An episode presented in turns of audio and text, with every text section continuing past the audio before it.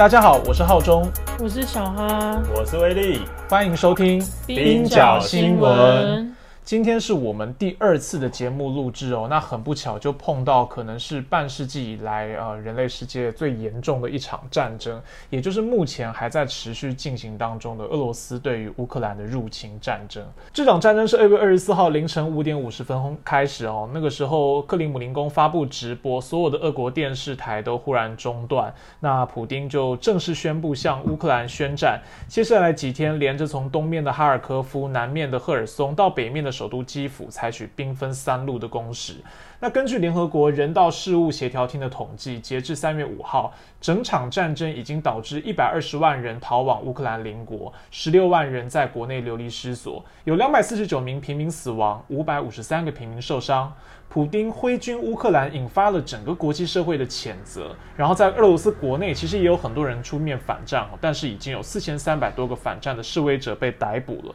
那也有很多人说，这是一场网络化、视觉化的当代战争。因为以前这种发生在远在天边的战争，呃，我们要透过报章杂志知道，可能就有一个时间差。但是现在，我们透过 Snapchat，透过政甚至政治政治人物他们的 Twitter，可以及时的看到各种伤亡影像。那也因为社交媒体快速的传播，所以战争的这种效应也立刻在全球范围引起回响。三月一号的时候，其实小哈也去了台湾的乌克兰人在莫斯科驻台办事处的一个新闻现场，对不对？当时有很多台湾的乌克兰人聚集在那边，跟台湾的公民团体一起反战。对，就是三月一号上午，然后就是台湾的公民团体跟在台的乌克兰人，然后他们就在前往莫斯科驻台北代表处。嗯嗯。然后主要就是他们的诉求就是反对俄罗斯入侵。乌克兰，嗯，然后台湾的公民团体也有在网络上发起联署啦，就大概有一百多，超过一百多个台湾的公民团体联署，然后数千名的民众也参与联署，三四千人吧，而且很短的时间内，对，就短短的时间内就收集到大家的联署这样。那他们当天记者会有蛮多在台乌克兰人，就是表达他们反对俄罗斯入侵、发动战争的一些意见。完全可以想象，因为人在他乡，就是然后看到自己的故乡的那种各种照片。因为我看到他们其实展示了很多战争的照片啊，以及可能自己的亲友还在国内的的这种故事。这样，其实，在人在外面一定是会很焦急的。没错，就是他们当天记者会结束之后，也有转交他们的诉求联署给莫斯科驻代表处派出来的那个代表人，嗯嗯就是转交给他们。主要他们就是希望俄罗斯不要再去入侵乌克兰了，终止战争。那其实台湾的公民团体也有对台湾的政府提出一些诉求，就包含说要求台湾加入制裁俄罗斯的行列，然后另外一个就是要求他们要赶快制定难民法。对对对，然后实际上就可以在国际上展现出台湾 can help，就是真的可以提供帮助的一个部分。就不要只是说说啦，因为我们刚刚讲说战争已经导致一百二十万的人，就一百二十万个难民，而且未来后世可能还会看涨，会有更多人。那欧洲原来就有很庞大的难民危机，然后各国对于这个难民就像人球一样踢来踢去。嗯，那现在又衍生出这些新的难民，未来到底怎么解决？台湾目前是没有难民法的嘛？我们连那个香港过去，我们的执政团队其实，在声援香港的时候，很多时候说的很好听，但是对于承接香港的难民，其实实际做的也是很有限。看到这么多伤亡的照片，其实很多人都开始怀疑说，我们是不是本来其实有机会可以预知甚至避免这样子的战争？然后现在网络上很多人都在讲资讯战，其实看到俄国跟乌克兰以及整个西方对于整个战争的诠释都很不一样哦。那威力过去其实，在苦劳网上已经翻译了很多篇跟乌克兰相关的文章，过去也长期在观察这个事情。你怎么看？你觉得这个战争到底是像普丁说的是一个维和战争，还是其实它并不如普丁所说的这样子有正当性？现在真的网络上面的说法就是正反两极的一个情况。嗯，我自己本人当然是站在一个坚定的反战立场。那呃，我现在就就我所知来跟大家分享一下我的看法。嗯嗯嗯，其实，在普丁宣布挥军的时候，他大概在电视前面发表一个多小时的檄文嘛。对对。那其实里面就有引用到联合国宪章第五十一条，就普丁主张说，俄罗斯挥军的的行为是行使自我防卫的权利，嗯，合理化这个出兵乌克兰的决定。但是其实他的说法就遭到专家的质疑。曾经任联合国促进民主与公平的国际秩序专家萨亚斯他就说啊，这条文其实只能在某一个国家已经遭遇军事攻击的情况下才有反击的权利。那俄罗斯目前的情况其实显然不符联合国宪章所叙述的这个情况。所以塞亚斯他有说啊，就俄国入侵乌克兰，他其实违反了国际法。特别是联合国宪章所规定的未经安理会同意禁止使用武力的这个规定。对，嗯，讲到俄罗斯在这一次的战争当中违反国际法，不过我们也必须承认，其实国际法在过去二十一世纪以来也是被多次的违反哦。对，其实。其实萨亚斯他就有说啊，就是俄罗斯这一次固然是违反了联合国宪章，但是其实从以前到现在违反联合国宪章或是所谓国际法的，其实不止俄国，他就延伸的批评西方国家，例如美国在二零零三年的时候宣布入侵伊拉克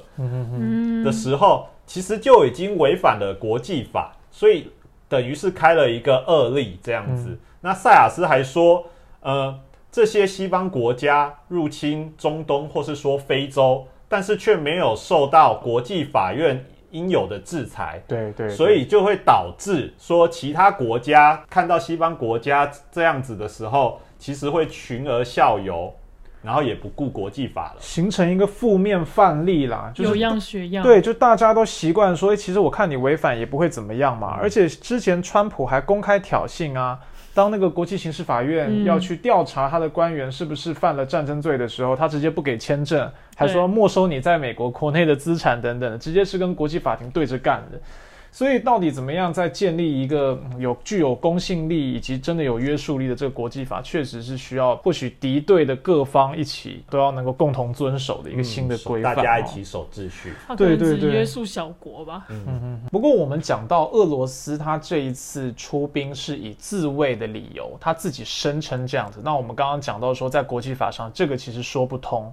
但是，我们如果暂且不提国际法，就是这一次。俄罗斯他所感觉到的安全隐忧到底是什么？美国总统拜登在普京宣战之后呢，他就发表演说，然后批评俄罗斯军方是在没有挑衅、没有正当理由、也没有必要的情况下攻击乌克兰。但是其实这样的说法不仅受到一些联合国外交专家、一些反战团体，其实也指出来说。其实冲突不是一刻一夕之间造成的，而是过去三十年，也就是所谓冷战结束、苏联瓦解之后，嗯，对立还有冲突不断累积的一个结果。嗯嗯嗯。那其实西方的很多外交专家，包括说建制派的外交专家，或者是说。现实主义国际理论的专家，或是说反战团体，其实在过去三十年以来，都一直警告美国政府说，北约组织如果向东扩张的话，其实会激怒俄罗斯。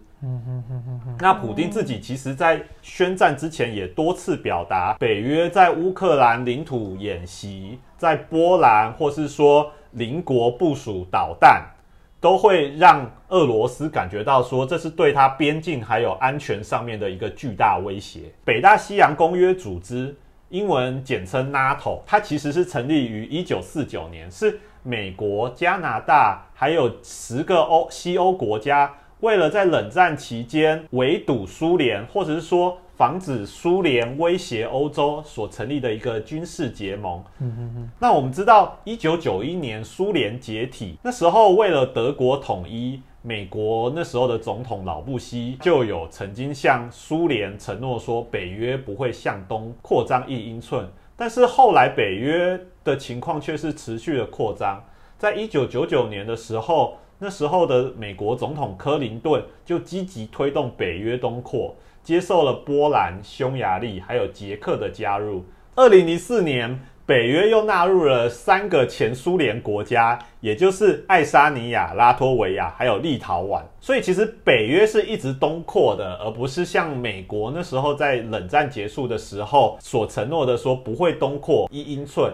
那其实这个东扩对于俄罗斯来讲是感到具体的威胁。那不止俄罗斯这样认为，美国的外交专家，例如说在冷战期间以发展遏制。苏联战略非常闻名的乔治凯南啊，他其实在九十几岁的时候接受访问的时候，被问及北约扩张这个问题，他就有直接说，这是美国在冷战之后最致命的一个外交失误，因为他认为冷战好不容易终结了，嗯，如今北约扩张是对俄罗斯的一种挑衅，将会激起俄罗斯的民族主义。反西方还有军国主义的倾向。从地缘冲突的角度看，其实北约东扩当然就真的是表示美国主导的这个军事联盟一直向俄罗斯进逼嘛。对，因为它北约是军事联盟，哎，不是什么经济组织，哎。对啊。是真的有实际的军事行动的吗？对，而且北约过去其实是有不良记录的，它并不是一个这个拜登说的傻白甜一样的防御性军事组织。你是说冷战之后他们还有进一步的行动？现在。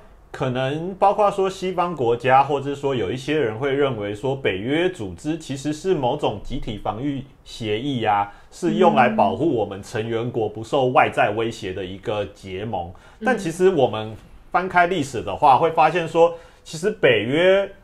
往往它所遂行的人道干预，通常都是非常的强力，而且甚至可以说是暴力的。我们先前有提过。基本上，国家要动用武力，一定要经过呃联合国安理会的批准。对，嗯。但是在一九九九年的时候，北约在未经安理会的批准下，就轰炸了南斯拉夫长达七十八天，导致两千五百多人死亡，然后一万两千五百人受伤。或者说，二零零一年九一事件后，北约也开始积极的参与美国主导的反恐战争，嗯，包括派兵伊拉克、阿富汗。二零一一年的时候，更轰炸利比亚达九千六百多次。利比亚本来是中东最富裕的国家，结果现在沦为极端主义分子获得武器的跳台，而且还有大批的难民逃。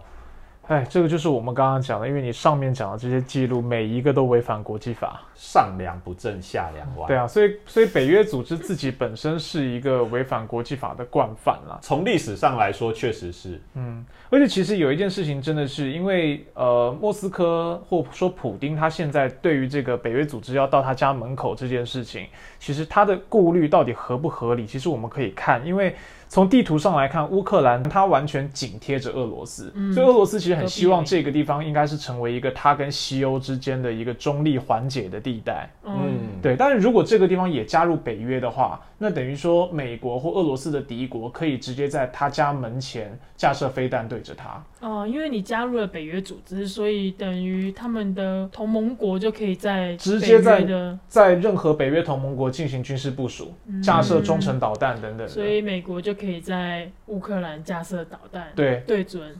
普京的家。对对对，所以我们完全可以设想同样的状况，如果发生在美国的话，美国也不会允许这样的情况，因为在冷战时期的时候，当时有一个有名的六二年的古巴导弹危机，那那个时候就是古巴。当时，呃，卡斯楚刚刚拿下古巴政权嘛，然后卡斯楚主要他主动向俄罗斯求援，希望俄罗斯在古巴射飞弹。那时候美国也没办法接受啊，美国大力干预。那你说古巴为什么没有他的这个主权独立的权利，可以向俄跟俄罗斯达成军事同盟呢？实际上，当你威胁到别人的安全，就是你行使自己的国家主权，但你威胁到他国安全的时候，任何国家都不会坐视不管。而且其实就是从地图上也可以看到，古巴距离华盛顿大概两千公里远，可是基辅，也就是乌克兰首都，距离莫斯科更近，大概只有八百多公里而已。所以那个大概就是飞弹三分钟可以射到的射程范围里面，你连飞弹防御系统都来不及呃做准备。所以对莫斯科来讲，它的安全疑虑当然是可以想象的了。但是乌克兰现在还没有加入北约，就还在谈的状态嘛。然后但。俄罗斯已经预想见，如果你加入北约的话，所以他就先抢先一步发动战争。对，所以这个也是刚刚呃伟伦讲的，就是其实依据国际法，你的自我防卫权限并不包含先发制人，对，如果今天乌克兰真的已经加入了，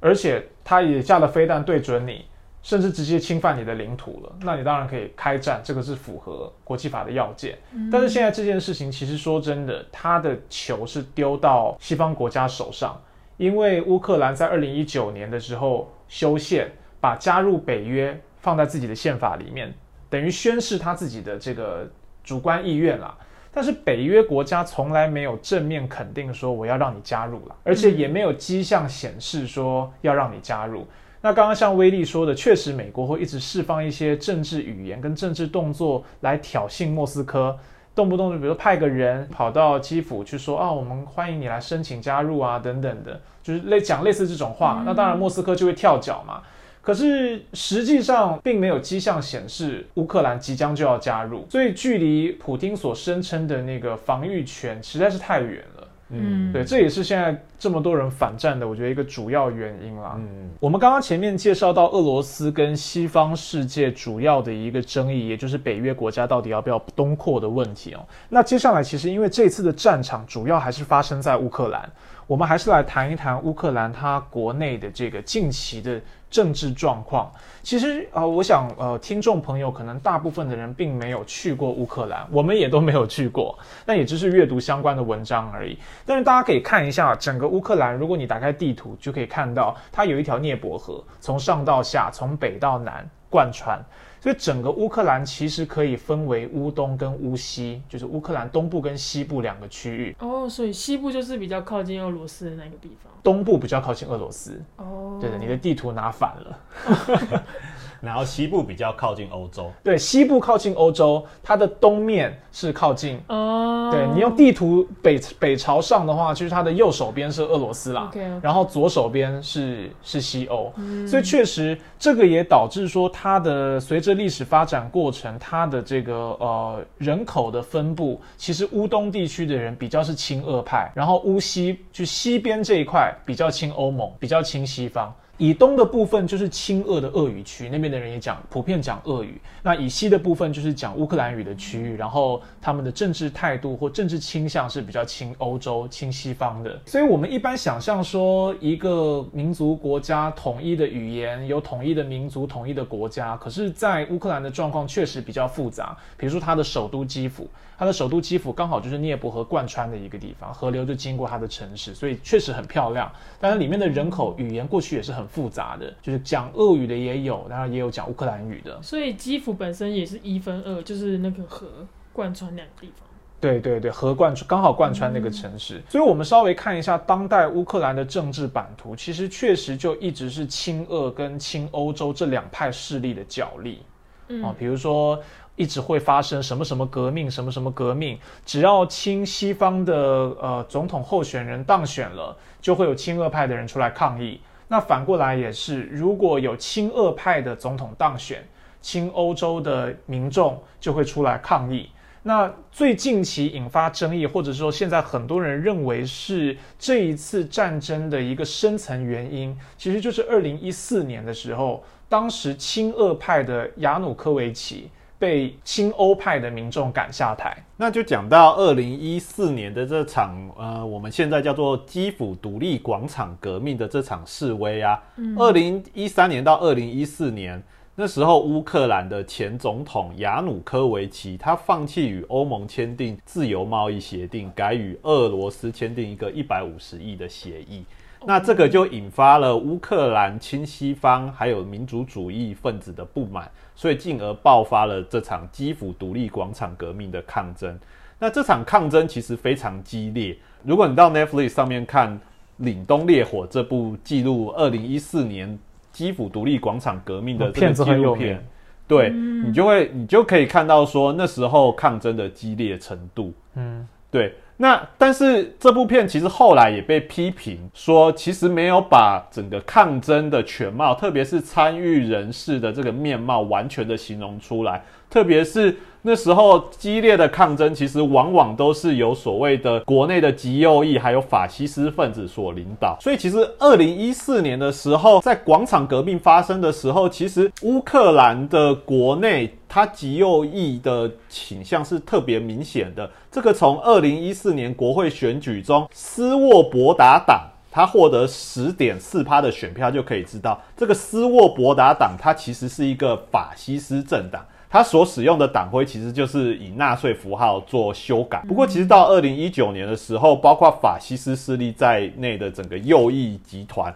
他只获得了二点一的选票。嗯，然后另外一方面呢，我们现在的乌克兰总统，也就是所谓说俄语的犹太人泽连斯基，他在二零一九年的大选，其实他在东部俄语区所获得的选票是比在西部的。呃，我们认为的亲西方，或者说乌克兰民族主义比较多的这个地方还要多。所以这些选举结果都被视为说，乌克兰过去有极右翼分子没有错，但是其实现在所谓的法西斯或极右翼势力，特别是在政坛上面的势力，其实已经相对来讲衰退了很多。多数民众当时会投票投给这个犹太人泽伦斯基，其实也显示他们应该对于这种纳粹的一种拒绝。对，所以其实有专家说，泽伦斯基当选就代表了选民其实既不满意所谓的乌克兰民族主义。者也反对所谓的像亚努科维奇这样的亲俄派，对，所以其实刚刚讲到亚努科维奇的下台啊，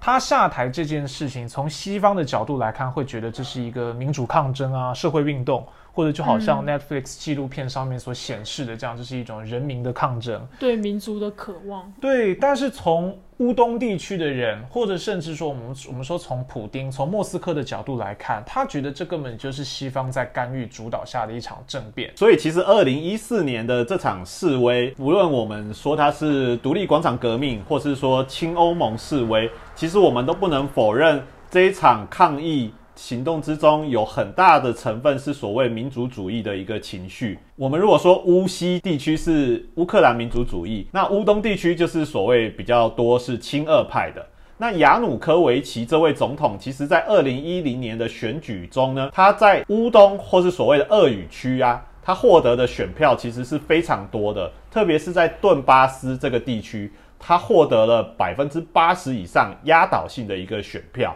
所以在二零一四年基辅广场革命之后，亚努科维奇遭推翻。那随之而来的，其实就是乌东地区，特别是顿巴斯地区，也爆发了大规模的民众示威。顿巴斯地区的分离派，他们占领了地方政府的办公室，然后宣布地方主权。哦，就等于说他们不爽我们选上去的人，然后又被乌西的搞下来，所以他们就干脆想说，那我就自己要搞独立吗？应该可以这样讲，因为整个国家本来亲俄跟亲欧，包含使用的语言都有一定的裂痕啦。嗯，本来那个矛盾。冲突就在那，任何一个政治人物其实应该要去调和这个矛盾嘛。嗯，但是如果一个亲俄派的被西方去政变下来，在他们眼里认为是政变的话，那当然原来的那个裂痕就会被扩大。不过即便如此，在当时民调显示，其实真正支持顿巴斯或者说乌东地区独立的人还是少数了。对，就是我们在二零一四年以前会看到乌克兰的民调，它其实会显示。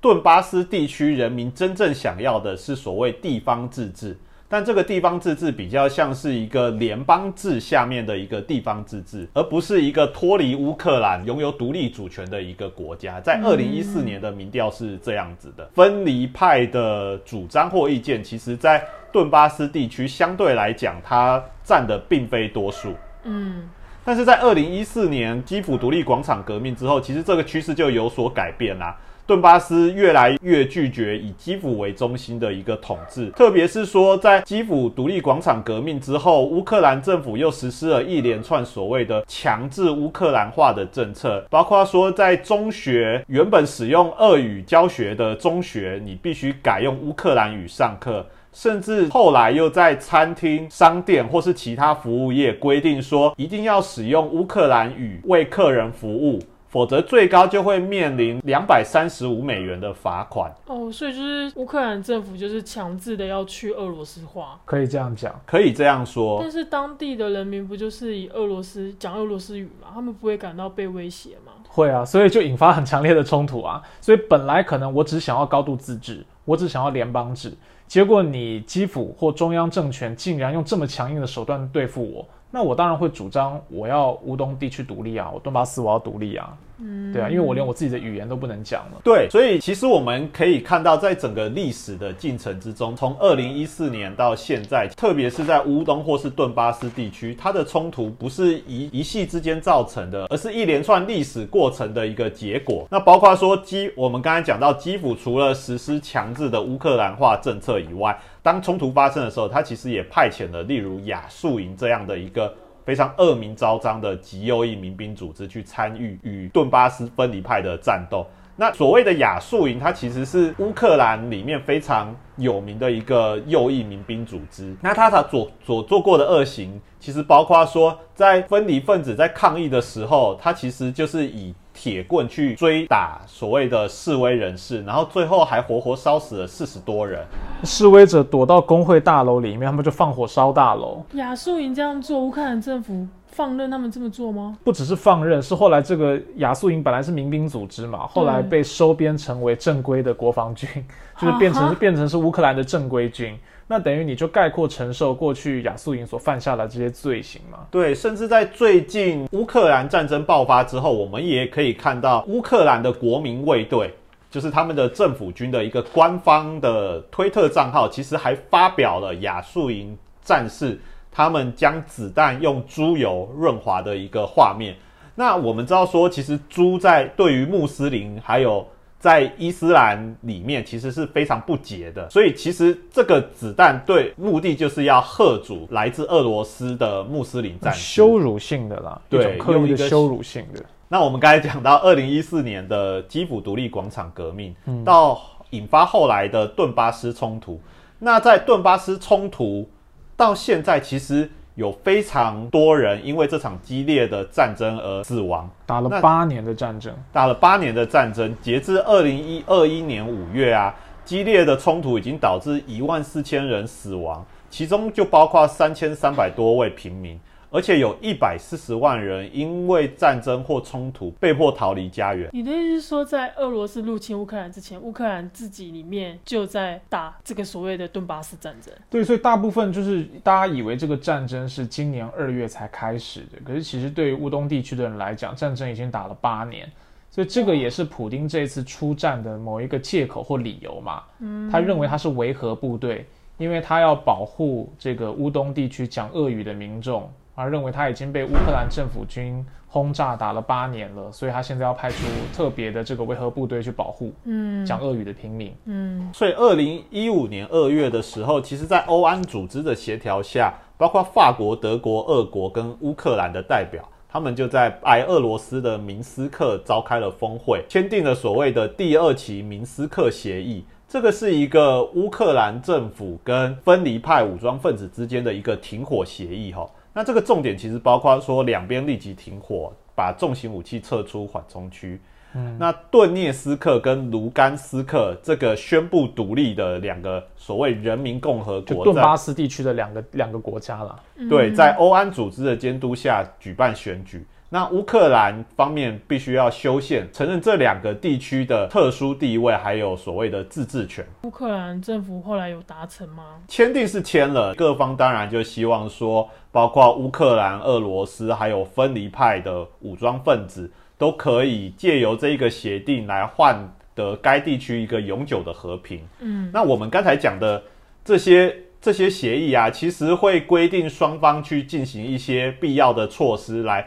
促成这一个协议的一个达成，但是历届乌克兰政府其实都没有采取必要的步骤去落实第二期明斯克协议。像昆西研究所的高级研究员利文，他就有批评说，乌克兰政府他其实是一直在拖延。另外一方面，这个协议其实得到了包括美国在内的安理会成员的一个同意。但是美国却一直没有要求乌克兰政府去采取必要的措施来完成这个停火协议。嗯，主要就是要尊重乌东那两个地区的自治权嘛。这个必须经过乌克兰的修宪了。就乌克兰修宪的时候，不仅没有处理这个问题，他修宪是认为乌克兰要加入北约嘛。对。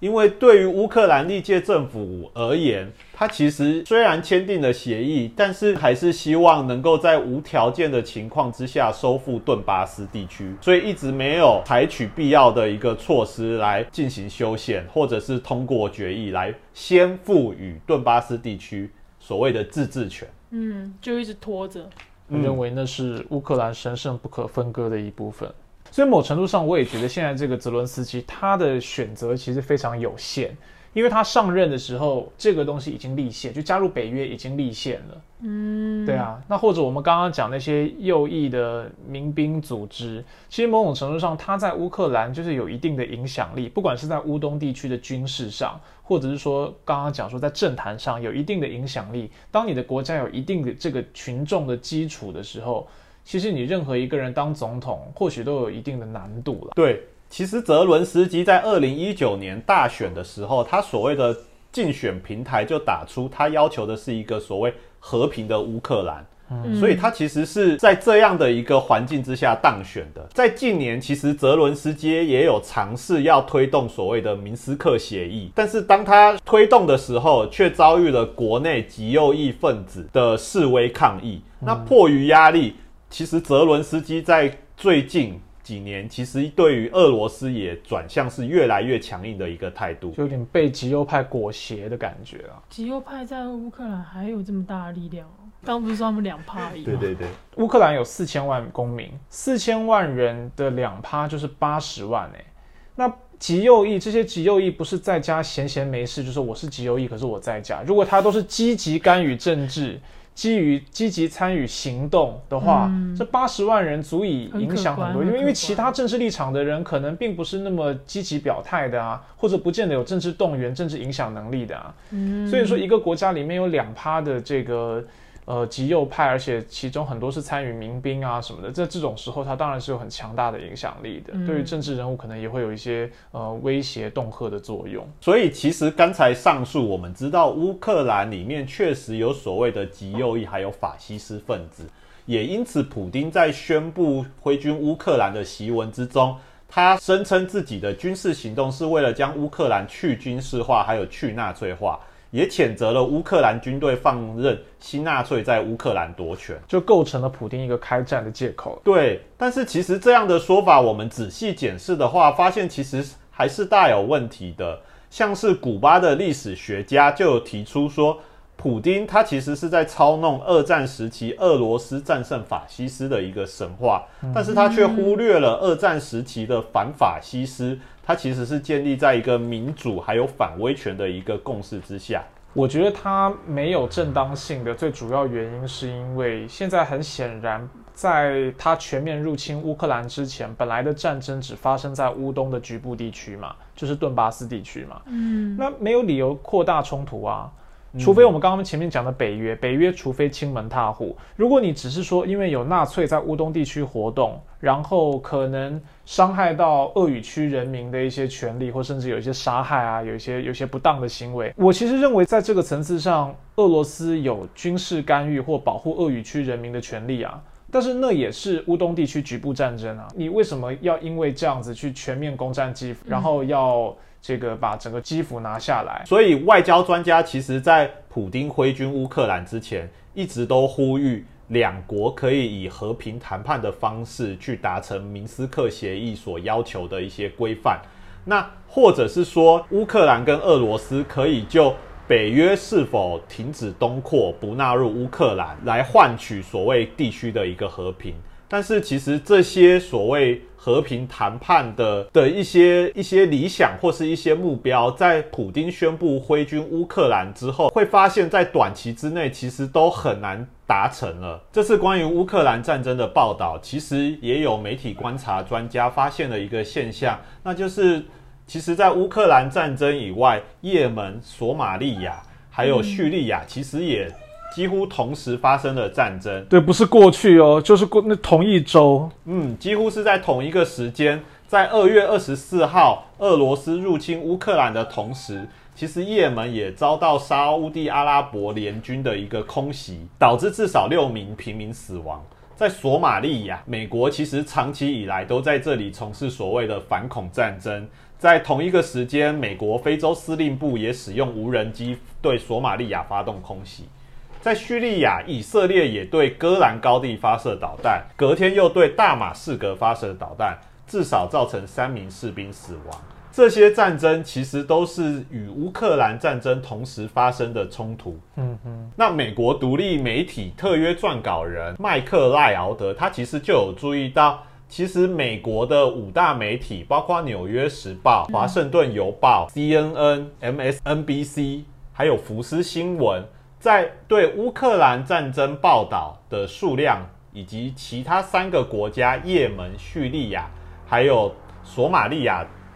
战争报道的数量其实是有一个显著的差距。在二月二十一号至二月二十八号，美国五大媒体对于乌克兰战争的报道有一千三百篇，但是对于其他三个国家的报道却只有两则，也门甚至一则也没有。所以这个数量差距是非常惊人的。天啊，是因为大家觉得乌克兰比较先进，就是一个西方国家，所以大家都会把焦点放在乌克兰身上。对麦克赖奥德，他其实也注意到，除了数量上面的差距以外，新闻从业人员在报道这些战事的时候，其实也呈现了某种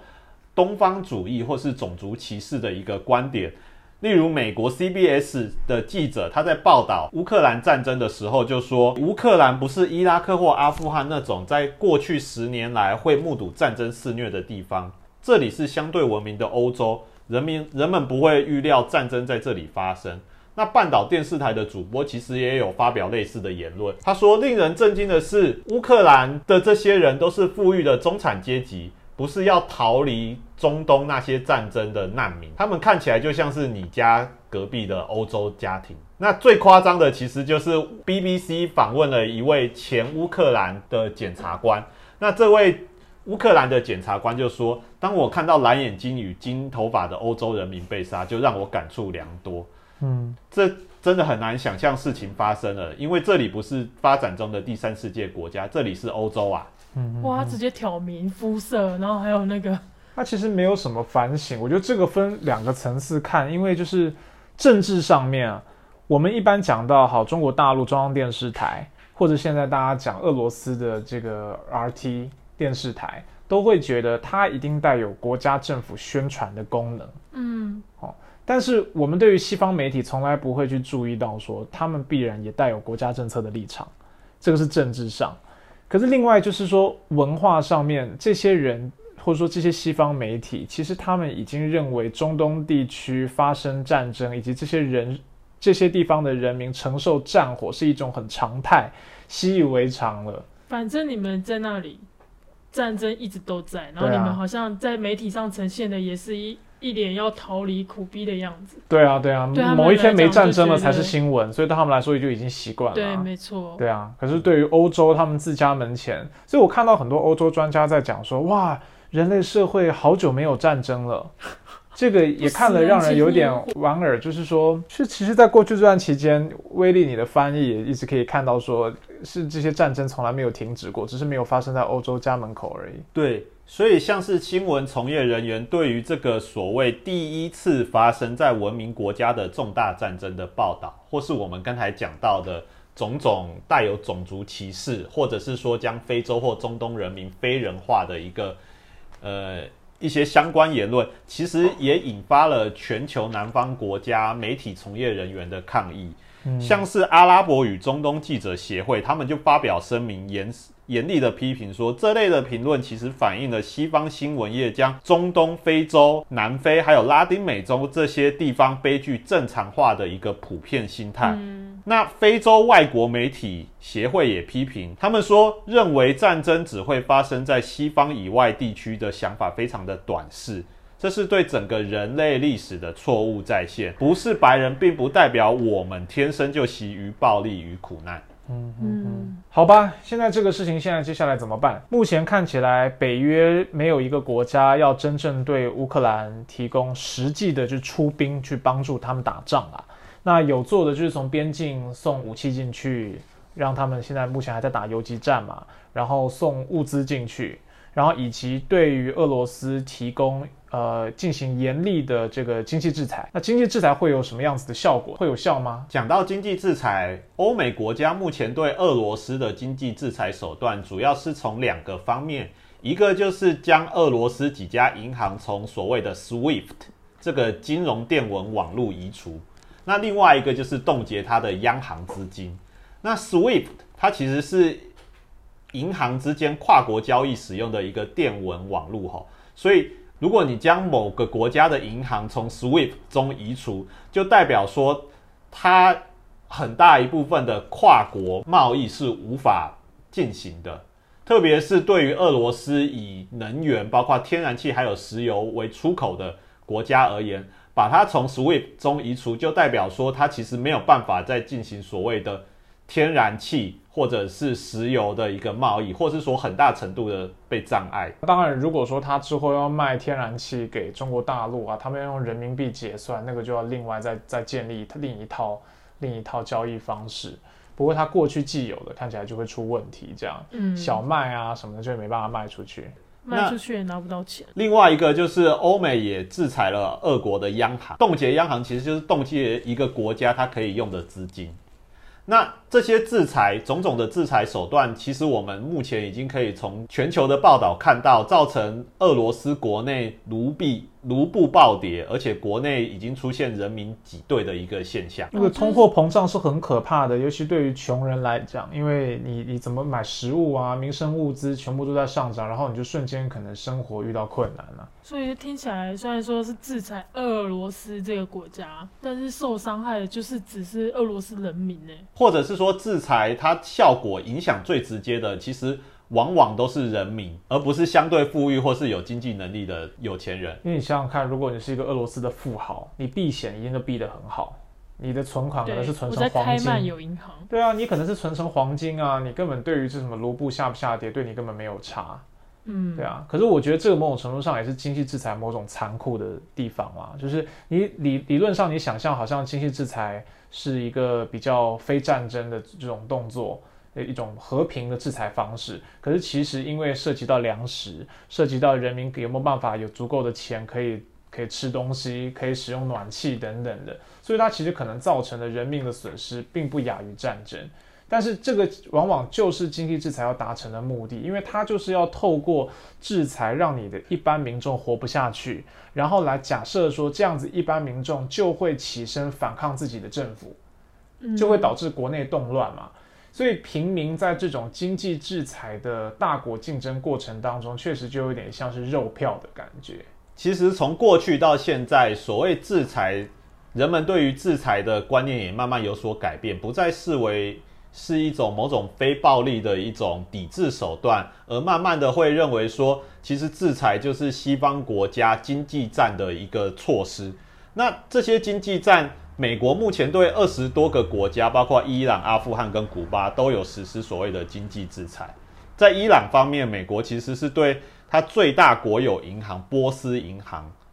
进行所谓的经济制裁，那就导致这个国家它无法支付食品跟药品的进口。那在阿富汗，我们知道美国从二零二一年八月宣布撤军，塔利班上台之后。他其实就宣布冻结阿富汗央行七十亿的资产，然后后来还没收了这些资产，说要呃补偿九一一的受难家属，还有提供给国际救援组织嘛。那这样的制裁行为其实也导致了人民因为央行的资金被冻结，所以领不到薪水，那企业也无法正常的实施贸易或支付。员工工资，国家的医院可能也没办法进口药品啊，医疗器材啊，整个公共基础建设都会都会瘫痪对，其实这样的现象在古巴最为明显。古巴被美国制裁了六十多年，那其实，在新冠肺炎疫情最严重的期间，古巴就因为美国的制裁，导致其他国家的企业不敢跟他进行贸易上面的往来。嗯，所以最后的结果就是导致。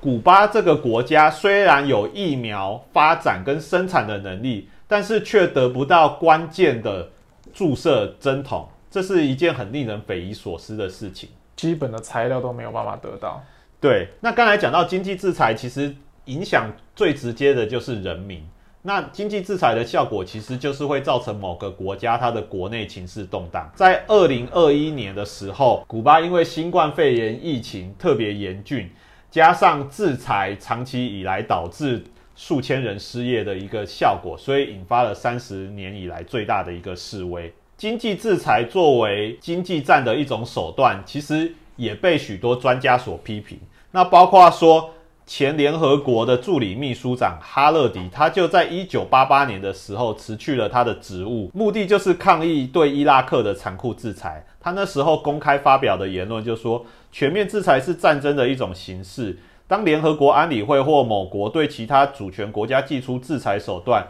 就像是某种钝器，最终无可避免的会伤及无辜的市民。如果明明知道制裁有致命的后果，却仍执意执行之，那我们就可以称之为种族屠杀。所以，它其实是对经济制裁使用了相当严厉的一个言辞来形容。嗯，认为说经济制裁其实导致的效果不止于战争哦。那其实也有专家指出说。其实阿富汗战争已经打了二十年，但是美国的经济制裁却可能导致阿富汗在未来的死亡人数会比过去二十年来的战争更多。就经济战可能的破坏力可能更高于战争啦，因为更深远。因为战争可能会误伤平民，但是战争主要针对的都还是军事人员啦。那打到平民都是误伤的嘛。可是经济战主要针对的就是平民，然后平民都是毫无防御能力的啊。他平常如果没有经济储备，他没有存款，他没有不是存款也没用，因为你提不出现金来。所以你如果没有储存粮食的话，你如果没有办法保暖，你立刻就遇到问题啊。尤其像俄罗斯现在这么冷的地方，对，我觉得最严重的就是公家机关的那个资源体系可能会因为。这件事情又没办法提供人民最基本的保护。嗯，不过你现在这样子讲，好像是在帮俄罗斯讲话啦。我觉得这个事情也很难说，就是说希望还是希望赶快和谈啦，然后赶快有一个结果，因为未来会怎么发展都还不知道，总不能让战争一直持续下去。对，希望和平有尽快到来的一天。好啦，那我们今天就跟大家分享到这里。那看这个俄罗斯入侵乌克兰的事件，后续还会怎么样发展，我们也跟大家一起关注。然后，确实就像威力说的，希望赶快有和平到来的一天。没错。如果你喜欢我们的节目的话，请给我们五星的好评，然后也可以在苦劳网的脸书上面给我们留言，说你们想要听怎么样子的节目，或对今天的节目内容有什么样的意见，都可以告诉我们。冰角新闻不只是冰山一角，那我们下个礼拜再见啦，拜拜。